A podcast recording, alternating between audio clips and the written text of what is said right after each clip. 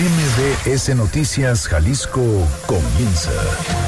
Acompaña al periodista Víctor Magaña y entérate al momento de lo que pasa en Jalisco. Este es un avance informativo MBS Noticias Jalisco.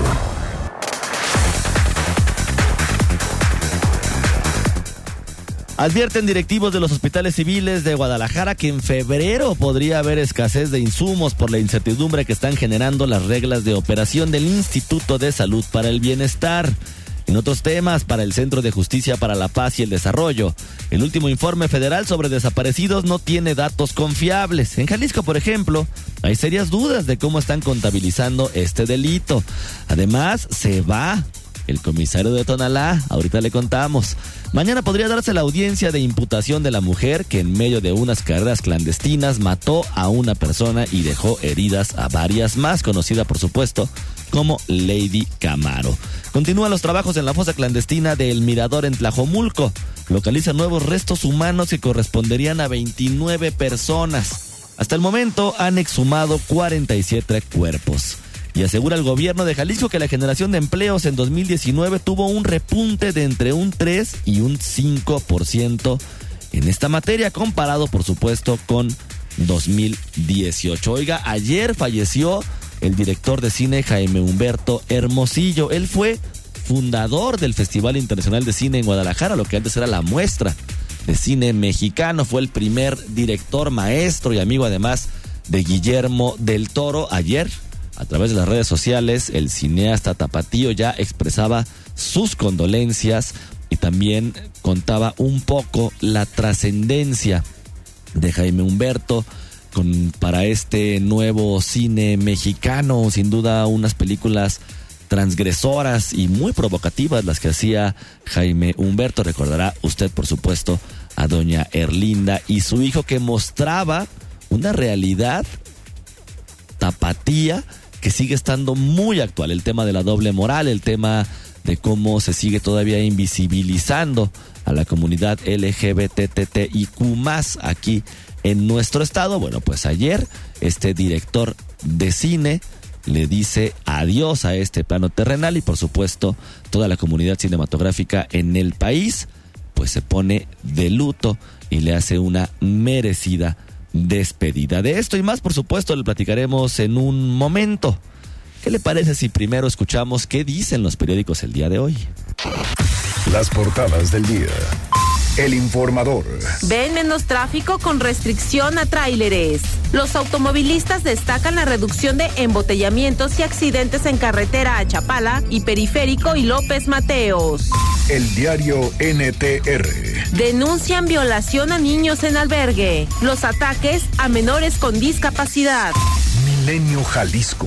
Niega México inversión china por 600 millones de dólares en dos bocas. La secretaria de Energía aclara que los recursos que requiere la refinería fueron aprobados en el presupuesto. El embajador de China en México dijo que dos bancos asiáticos participaban en la obra. Excelsior, gratuidad en salud a finales de 2020. Presidente instruye a acelerar la cobertura. El Sol de México. Bienestar no puede recuperar 697 millones de pesos. Apenas arranca y se triplica cartera vencida.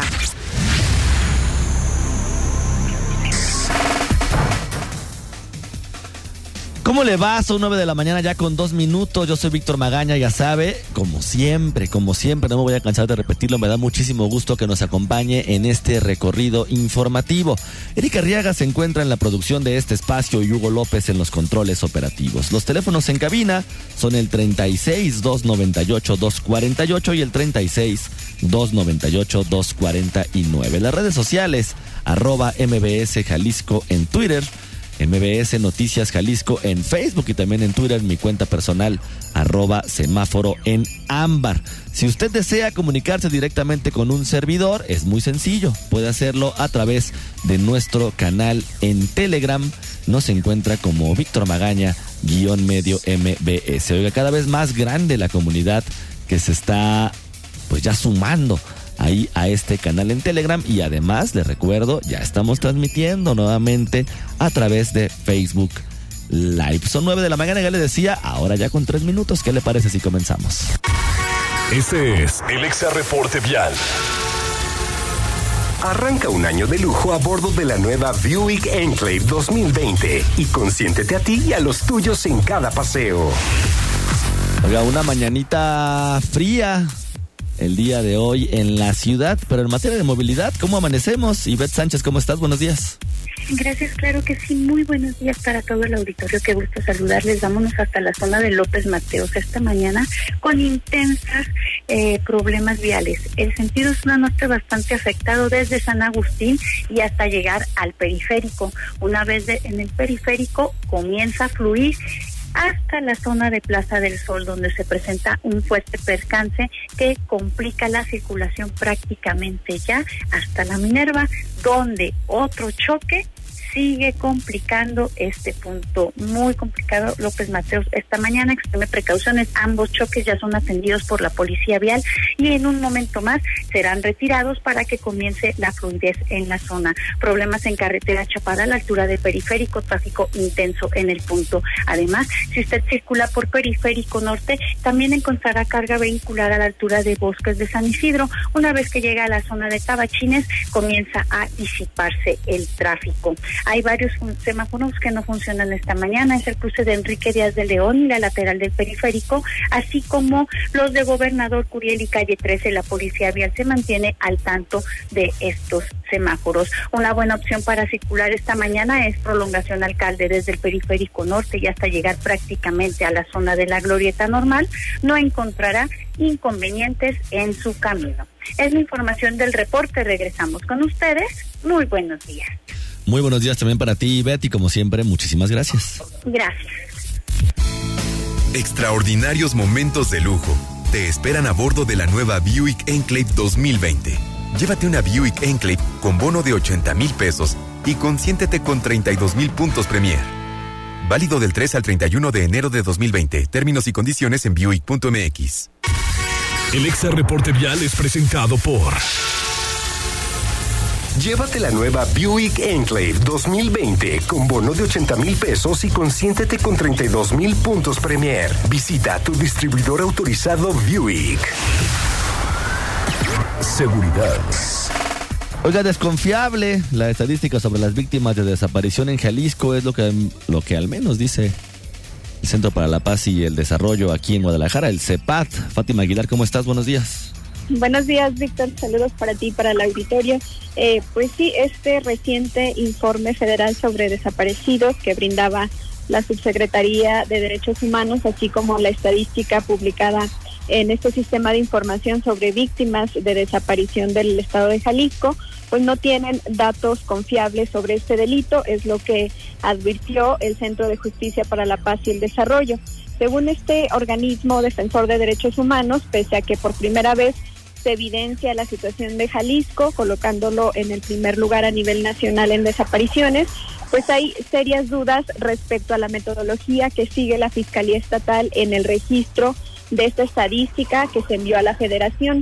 Eh, para su director, César Pérez Verónica, en primer lugar, el número de personas desaparecidas, eh, pues ellos consideran que es mucho mayor por esta cifra negra que hay en el delito, pero además a nivel local, desde junio del año pasado, el gobierno de Jalisco, sin dar explicaciones, bajó drásticamente la estadística al hacer una clasificación entre personas no localizadas y desaparecidas. Esto es parte de lo que comentaba.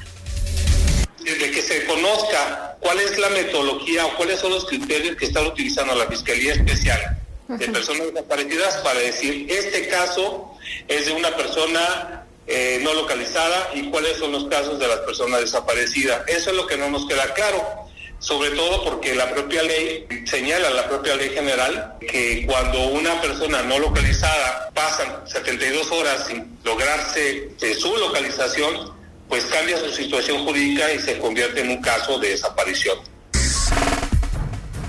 Comentarles que en su última actualización, el CISOBID muestra que existen 2.111 personas desaparecidas, mientras que 6.624 se encuentran no localizadas y es precisamente en este último dato donde la Fiscalía Estatal pues, no ha informado con qué criterio hizo esa clasificación. Desde CEPAT, eh, la reacción del gobernador, después de darse a conocer el informe, eh, eh, consideran que es un despropósito porque se acepta que no pueden a nivel local con las desapariciones cuando le echan la bolita a la federación, pero además porque son datos que ellos mismos proporcionaron y sus argumentos para justificarse son contradictorios. Esto es lo que comentaba César Pérez que él reconozca que la mayoría de las personas desaparecidas son ocasionadas por el crimen organizado, pues entonces ya no se entiende la cifra que proporciona el gobierno del Estado al decir que la mayoría de los casos son personas no localizadas. Entonces, aquí hay una, aquí alguien, definitivamente alguien no nos está diciendo la verdad, y ese es el gobierno de Jalisco, pues. Bueno, pues Pérez Verónica consideró que el gobierno debe dejar a un lado este enfrentamiento eh, por quien dice la verdad y más bien rendir cuentas de lo que ha hecho para prevenir, para identificar y buscar e informar sobre las causas que tiene Najalisco en esta grave violación de derechos humanos. El CEPAT eh, solicitó a la Fiscalía Especializada en Personas Desaparecidas transparentar y establecer metodologías rigurosas sobre este proceso de entrega de información a la federación. A las autoridades estatales y municipales les pide que reconozcan su responsabilidad en esta problemática y finalmente que desde el Estado pues se realicen las gestiones para el apoyo de las instancias internacionales eh, por la falta de investigación que se da en este tipo de delito. Pues es el reporte, Víctor.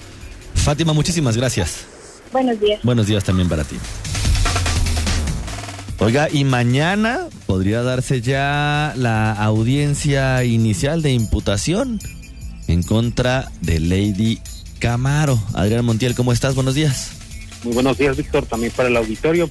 Comentas, mira, ya se judicializó el proceso alrededor del accidente automovilístico ocurrido en el Bajío, en Zapopan, donde la conductora del auto Camaro Rojo atropelló, mató a un joven e hirió a varias personas en estos arrancones clandestinos. Se espera que mañana se celebre la audiencia inicial de imputación en los juzgados del penal de Puente Grande. Fuentes extraoficiales informaron que tras la presentación de la mujer dueña del auto deportivo, el agente del Ministerio Público consideró que la carpeta de investigación tenía suficientes elementos para solicitar la audiencia que podría celebrarse mañana en estos juzgados del Distrito Quinto, en las instalaciones del complejo penitenciario. En la carpeta de investigación están concentrados los asuntos del homicidio doloso, los seis cargos por lesiones dolosas y las eh, denuncias por daño a las cosas interpuestas por eh, los afectados a daños a automóviles y motocicletas. El proceso penal continuará con el desahogo de testimonios y datos de prueba para esclarecer lo ocurrido. En paralelo, la afectada que compareció en la, en la Fiscalía el pasado 6 de enero con un amparo dijo a la dependencia que buscará una solución por la vía de justicia alternativa a favor de las víctimas y de los afectados. Y finalmente, hasta el momento en el portal del Consejo de la Judicatura de Jalisco no se ha publicado el horario de la audiencia, aunque el juez tiene hasta 24 horas previas para su difusión. Pues hasta aquí el reporte, Víctor. Adrián, muchísimas gracias. Muy buen día, muchas gracias. Buenos días también para ti. Oiga, son 9 de la mañana con 11 minutos. Vamos a hacer una pausa regresando. Vamos a platicar qué es lo que está sucediendo con el INSABI, con este Instituto de Salud para el Bienestar, ahí en los hospitales civiles de Guadalajara y además le dicen adiós al comisario de Tonalá. Ahorita le cuento. Víctor Magaña, en Noticias MBS Jalisco, por XFM 101.1. Estamos de vuelta con la información más importante a nivel local. Salud. Son 9 de la mañana con 15 minutos. Regresamos a cabina de MBS Noticias Jalisco. Les recuerdo nuestros teléfonos 36 298 248 y 36 298 249. Las redes sociales arroba MBS Jalisco en Twitter, MBS Noticias Jalisco en Facebook. Además estamos transmitiendo en Facebook Live y mi cuenta personal arroba semáforo en ámbar. Oiga, nos comentan en las redes sociales, dice, respecto al tema del abuelo del niño que mató con un arma, con el arma de su abuelo, allá en Torreón, están girando orden de arresto contra el abuelo por omisión. Utilizando ese criterio, no sería responsable o no serían responsables los ayuntamientos de Zapopan por omisos en evitar los arrancones en donde murió una persona? Bueno, pues esa es una buena pregunta. Hay que ver, hay que ver qué es lo que sucede en la materia legal allá en Coahuila para ver justamente qué es lo que pasa, pero bueno, ahí queda la pregunta en el aire. ¿Qué opina usted? Comuníquese con nosotros, ya saben, cualquiera de nuestras formas de contacto o bien a través del canal de Telegram Víctor Magaña guion medio MBS. En información local, la falta de lineamientos y reglas de operación en el recién creado Instituto de Salud para el Bienestar, el INSABI, tiene en riesgo la suficiencia de insumos médicos en los hospitales civiles de Guadalajara. De acuerdo con su director, Jaime Andrade Villanueva, los nosocomios pueden operar con los remanentes del último año solo tres semanas más, debido a que en noviembre de 2019 no se pudieron hacer las licitaciones de insumos como se hacían históricamente ante estos cambios en el sistema de salud y la falta de certeza presupuestal. De esta manera, a partir de febrero comenzaría un desabasto selectivo que impediría hacer los procedimientos completos en la atención de tercer nivel. Escuchemos. Nosotros estimamos, bueno, lo que de las existencias de nuestros almacenes, que en 15, 21 días podemos empezar a complicar la atención de, las personas hospitalizadas y de ahí nuestra este llamado, dado que no hemos tenido comunicación eh, oficial, ha dado el contexto en que se mueve el hospital de la gran cantidad de consultas, atenciones de partos, necesarias e intervención quirúrgica, ya sea en especie o en, recursos económicos, saber cómo vamos a operar para poder adquirir las, los insumos necesarios para la operación del hospital. Andrade Villanueva recordó que la operación de ambos hospitales requiere de 110 a 150 millones de pesos y que las atenciones de tercer nivel ascienden a 90 mil por mes de tal manera que esperar los 180 días para que el INSABI publique sus reglas de operación y se pueda licitar es imposible porque pone en riesgo la vida de los pacientes. La solución inmediata es que los recursos o los suministros llegaran de manera anticipada desde la federación, de tal manera que espera un buen resultado de la reunión que sostendrá el día de hoy el gobernador Enrique Alfaro Ramírez con el presidente de la República. Escuchamos nuevamente. Yo realmente eh, deseo que que beneficie a los hospitales y a los usuarios del mismo para que no existan eh, ningún riesgo ah, en su atención. El director negó además que estos cambios hubieran afectado la atención durante los primeros días del año o si hubiera rechazado a pacientes por no contar con las cuotas de recuperación para intervenciones de tercer nivel, pues se les hace un estudio socioeconómico que los exenta de este pago si no cuentan con el recurso. Aunque aceptó que esto último ha vuelto más burocráticos los procesos para brindar la atención médica, así de por sí. Y ahora imagínense más burocráticos los procesos para brindar la atención médica. Economía y finanzas. Oiga, buenas noticias. Dicen que 2019 tuvo un repunte en generación de empleos aquí en nuestra entidad. Erika Arega, ¿cómo estás? Buenos días. Buen día, Víctor. Buen día, auditorio. Así es, 2019 fue un buen año para Jalisco en cuanto a la generación de empleos. Así lo afirmó el coordinador del Gabinete Económico del Gobierno del Estado, Alejandro Guzmán Larralde. Pues al corte de noviembre se generaron casi los 80 mil empleos formales por lo que Jalisco se colocó como la segunda entidad del país en generación de empleos. El funcionario explicó que 2019 estuvo arriba entre un 3 a 5% en comparación de 2018, esto con respecto al corte eh, al mes de noviembre, ya que diciembre tiende a disminuir la oferta de empleos. Sin embargo, Guzmán Larralde aseguró que 2019 fue un año complicado en comparación a pasados, esto a causa de la desaceleración económica del país debido al cambio de políticas públicas federales, además también por la incertidumbre que se generó luego de que el presidente de Estados Unidos, Donald Trump, amenazó con no firmar el Tratado de Libre Comercio y poner aranceles a México, así como por la falta de combustible a principio de año. Escuchemos al funcionario. Incertidumbre, tanto a nivel internacional como a nivel nacional, más si le sumamos el tema de la crisis del combustible de arranque de año, hacían que la perspectiva para 2019 fuera bastante, eh, yo diría, pesimista, cosa que al final de cuentas pudimos revertir como Estado.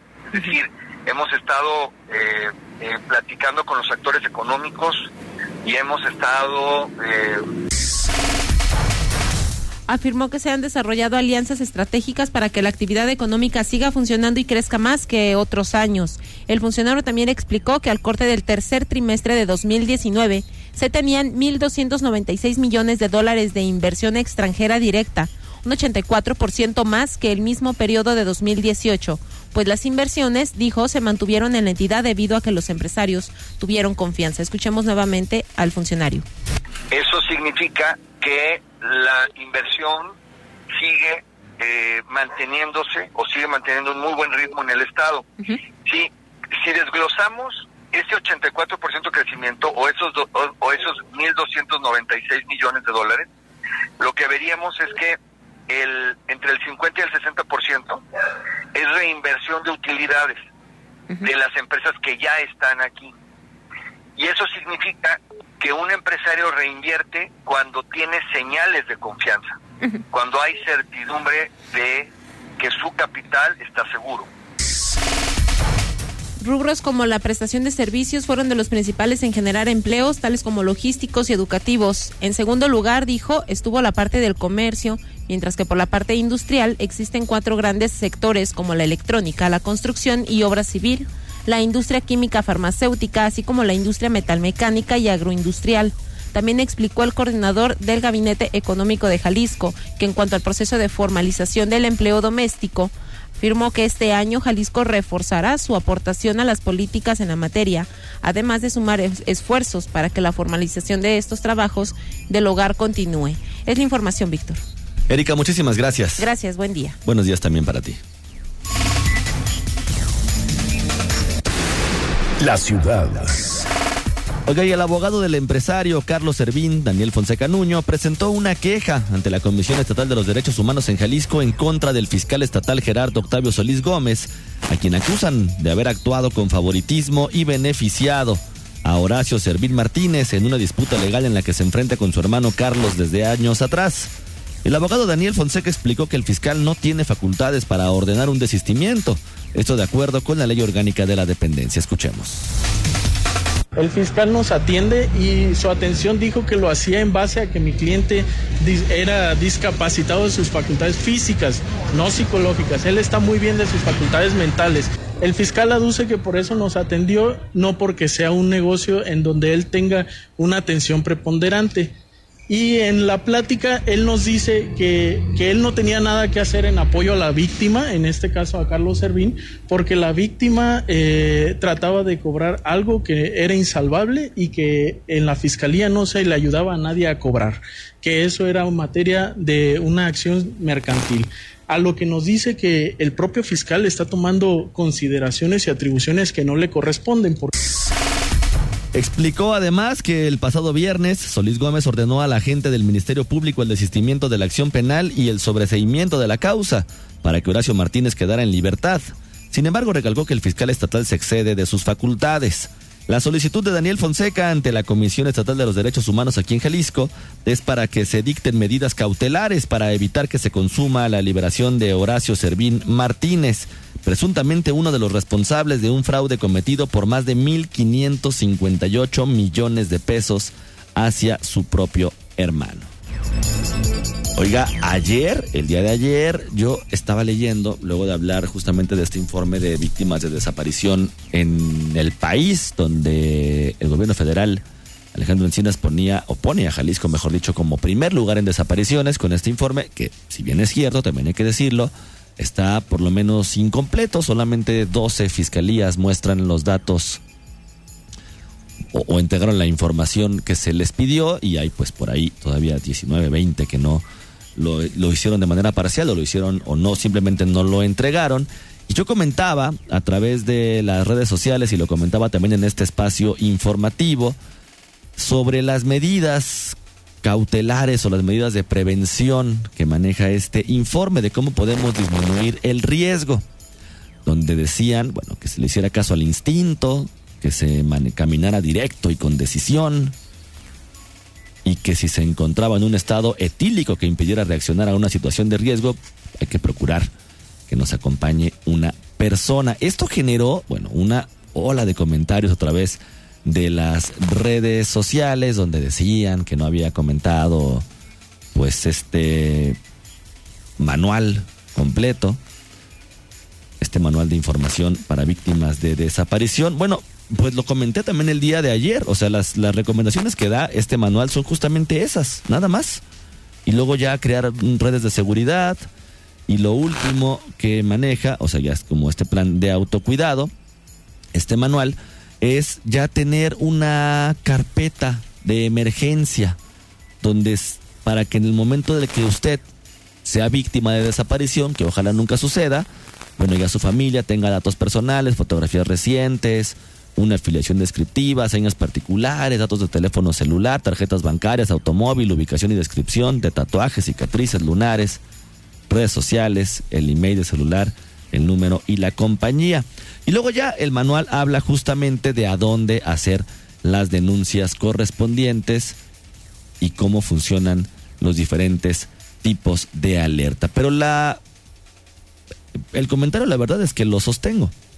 O sea, pareciera, o por lo menos en este manual del gobierno del estado, que no se le ha dado continuidad o no se le ha dado pues difusión como es debida, solamente maneja esos puntos que sí, que se hizo en contubernio o en conjunto con organismos como Por Amor a Ellas y Ellos o el mismo FUNDEG, por nuestras esta Familias Unidas por Nuestros Desaparecidos aquí en Jalisco.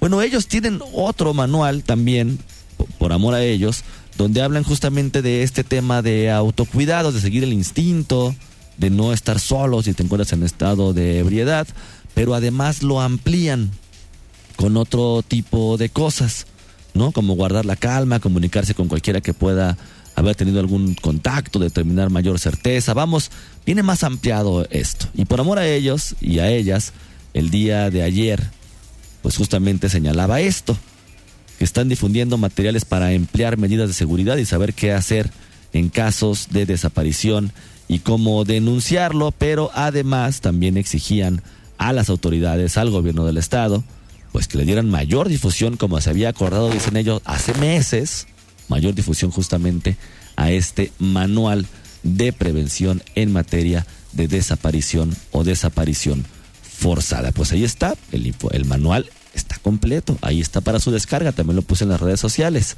Las medidas de prevención son justamente la que les comenté y justamente las que puse en redes sociales. Ahí va el tema de desaparecidos en el estado de Jalisco. Vamos a ir a una pausa, regresando vamos a platicar con Ignacio Román, académico del ITESO y experto en temas de economía y finanzas, justamente sobre 2020, no se vaya. Víctor Magaña está en XFM 101.1. Estás escuchando MBS Noticias Jalisco con Víctor Magaña. La opinión del día.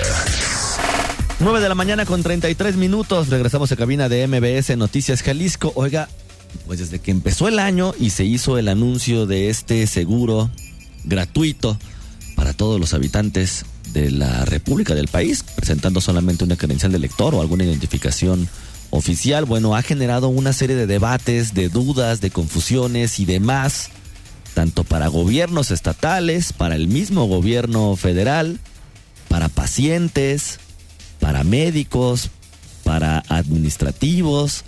Bueno, no sabemos exactamente cuáles van a ser las reglas de operación. El anuncio, y eso también he de decirlo, pues suena, suena algo bueno por fin un seguro universal. ¿Cómo va a operar o cómo finalmente podemos llegar a concretarlo? Ignacio Román, ¿cómo estás? Buenos días. Víctor, muy buenos días. Pues sí, efectivamente, esta transición del sistema de salud en México está siendo sumamente complicada y no podía ser de otra manera porque finalmente hablar de una garantía para la atención a la salud de toda la población en todos los padecimientos, híjole, pues implicaría una cantidad de recursos eh, francamente gigantesca que bueno, pues de algún lado tienen que salir. Efectivamente hay una partida adicional, se habla de 40 mil millones de pesos, pero completamente insuficiente para el tamaño de la bronca. A ver, tratemos de ubicarnos. Básicamente lo que está haciendo el nuevo sistema, el Instituto Nacional de Salud para el Bienestar, es sustituir la lógica del seguro popular y poder incorporar al conjunto de la población. Pero el seguro popular solamente cubría aproximadamente 15% de los padecimientos contemplados en el padrón de padecimientos de la Organización Mundial de la Salud. En otras palabras, no estaba comprendiendo los padecimientos más caros. No es lo mismo atender a una persona de un problema gastrointestinal básico o respiratorio básico que atenderla de Alzheimer o atenderla de formas particularmente complejas de cáncer o atenderla de mal de Parkinson o atenderla de todo este tipo de padecimientos que son incomparablemente más complejos a nivel, por ejemplo, neurológico. Entonces, ¿qué es lo que ocurre? Se necesita una cantidad muchísimo mayor de equipamientos, medicamentos mucho más caros, lo que llaman los medicamentos celulares, está implicando también muchísimo más trabajo a nivel de laboratorio. Pensemos en la cobertura de esto no solamente en las grandes ciudades, sino cómo hacerlo a nivel rural, por ejemplo. Y, México no tiene la densidad de médicos por cada 10.000 habitantes, de enfermeras, de laboratoristas, de camilleros, de instalaciones para poder generar esto. Ahora, se debería verdaderamente garantizar yo estoy totalmente de acuerdo en que sí, es decir, el derecho universal a la salud no solamente es un elemento constitucional en México, sino es algo que se ha visto que es posible en eh, los países desarrollados, el caso de Europa eh, y en algunos casos latinoamericanos, el caso típico de los cubanos en ese aspecto. Ahora, la cuestión es con qué ojos divino tuerto, es decir, de dónde van a salir los recursos para todo ello. No podemos entonces simplemente decir no hay reforma fiscal o no hay reforma a la seguridad social o no hay reforma a los sistemas existentes hasta ahora. Me parece que lo que se le está planteando al gobierno ahorita es realmente el enorme dilema entre cumplir una u otra de sus promesas. Una, la de la lógica de acceso universal a una serie de recursos como es el de la salud, y la otra promesa que es la de no establecer reformas de carácter fiscal. Alguna de las dos tendrá que cambiar.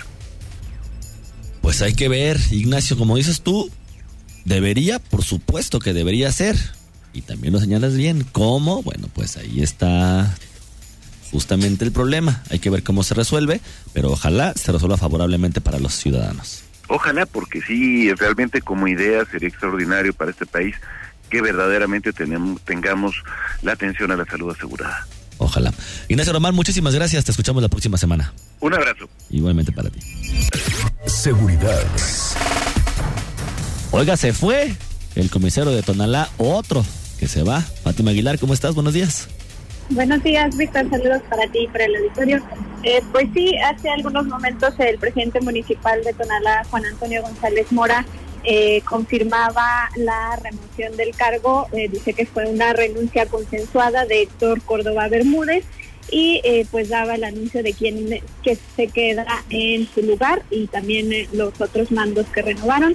se queda Salvador Isaac Islas Miranda, quien anteriormente fue eh, se había estaba en la unidad de inteligencia y también ha desempeñado cargos en la comisaría de Guadalajara y en Aranda. Eh, eh, como 02 se anunció que queda Guillermo Hernández González y como 03 Adolfo González Velarde. Es el cambio que anunció hace algunos momentos el presidente municipal de Tonalá. Lo que decía pues es que el principal reto que va a enfrentar este eh, encargado, nuevo encargado, pues será revisar sobre todo los protocolos en materia de armamento porque se da en un contexto en el que, como ya habíamos informado, pues eh, se da un asalto en un módulo de la comisaría de Tonalá donde roban armamento.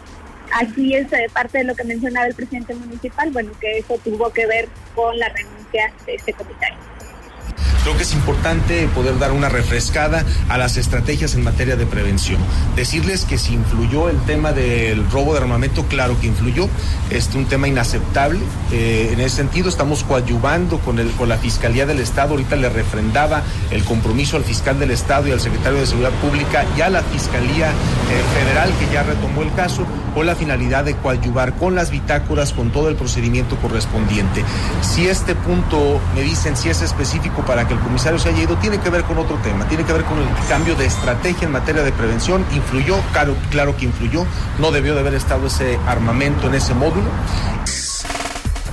Bueno, lo que también decía es que el comisario pues va a llegar a, a una corporación que tiene serias deficiencias, principalmente de elementos, que tiene 650 y un déficit de 300, 900 sería lo ideal y pues con escasez de patrullas es el reto que, que va a enfrentar. Eh, también eh, se le preguntaba sobre los resultados de la investigación a partir de este robo que se da en el módulo.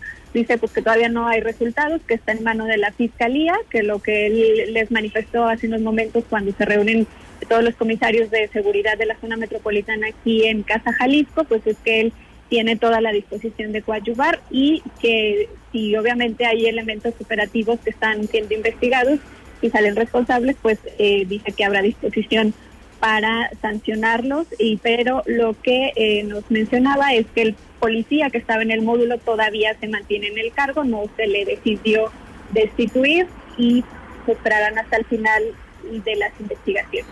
Este es el reporte, Víctor.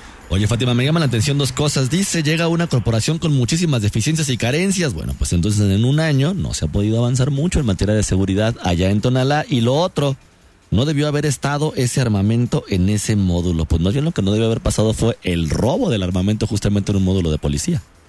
Sí, bueno, eh, lo que comentaba el presidente municipal es que hay normas de la Secretaría de la Defensa Nacional de cómo deben estar resguardado el armamento de las policías municipales, incluso es en una bóveda con cámaras de videovigilancia y lo que dice es que él no, nunca dio la orden de que trasladaran el armamento, que fueron elementos operativos de la comisaría y que están bajo investigación, pero pues ahí nunca debió trasladarse ese tipo de armamento. Claro, pero el problema al final no es si se trasladó o no, el problema es que se robaron el armamento. Fátima, muchísimas gracias. Gracias, buen día. Imagínense nada más, no, pues no debió haber estado el armamento, no, lo que no debió pasar fue el robo de ese armamento ya.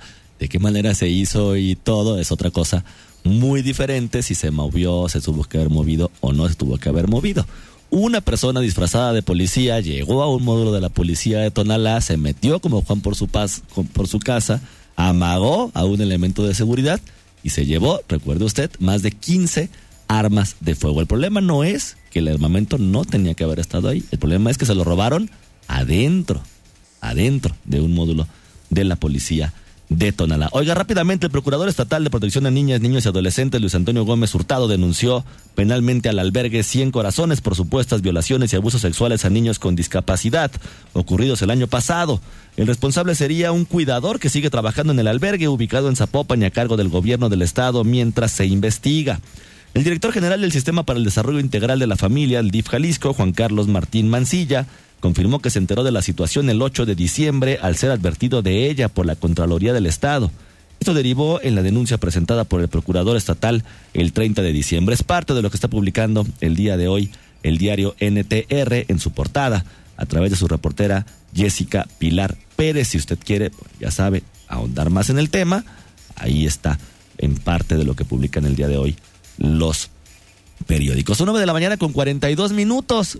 Fíjese bien, le voy a recordar mis redes sociales. Arroba MBS Jalisco en Twitter, MBS Noticias Jalisco en Facebook, mi cuenta personal, arroba semáforo en ámbar, también en Twitter, nuestro canal en Telegram, Víctor Magaña, guion medio MBS, que lo atiende directamente un servidor. ¿Por qué se lo cuento antes de irnos, antes de despedirnos el día de hoy? Bueno, mañana, mañana, viene la alcaldesa de Tlaquepaque, María Elena Limón.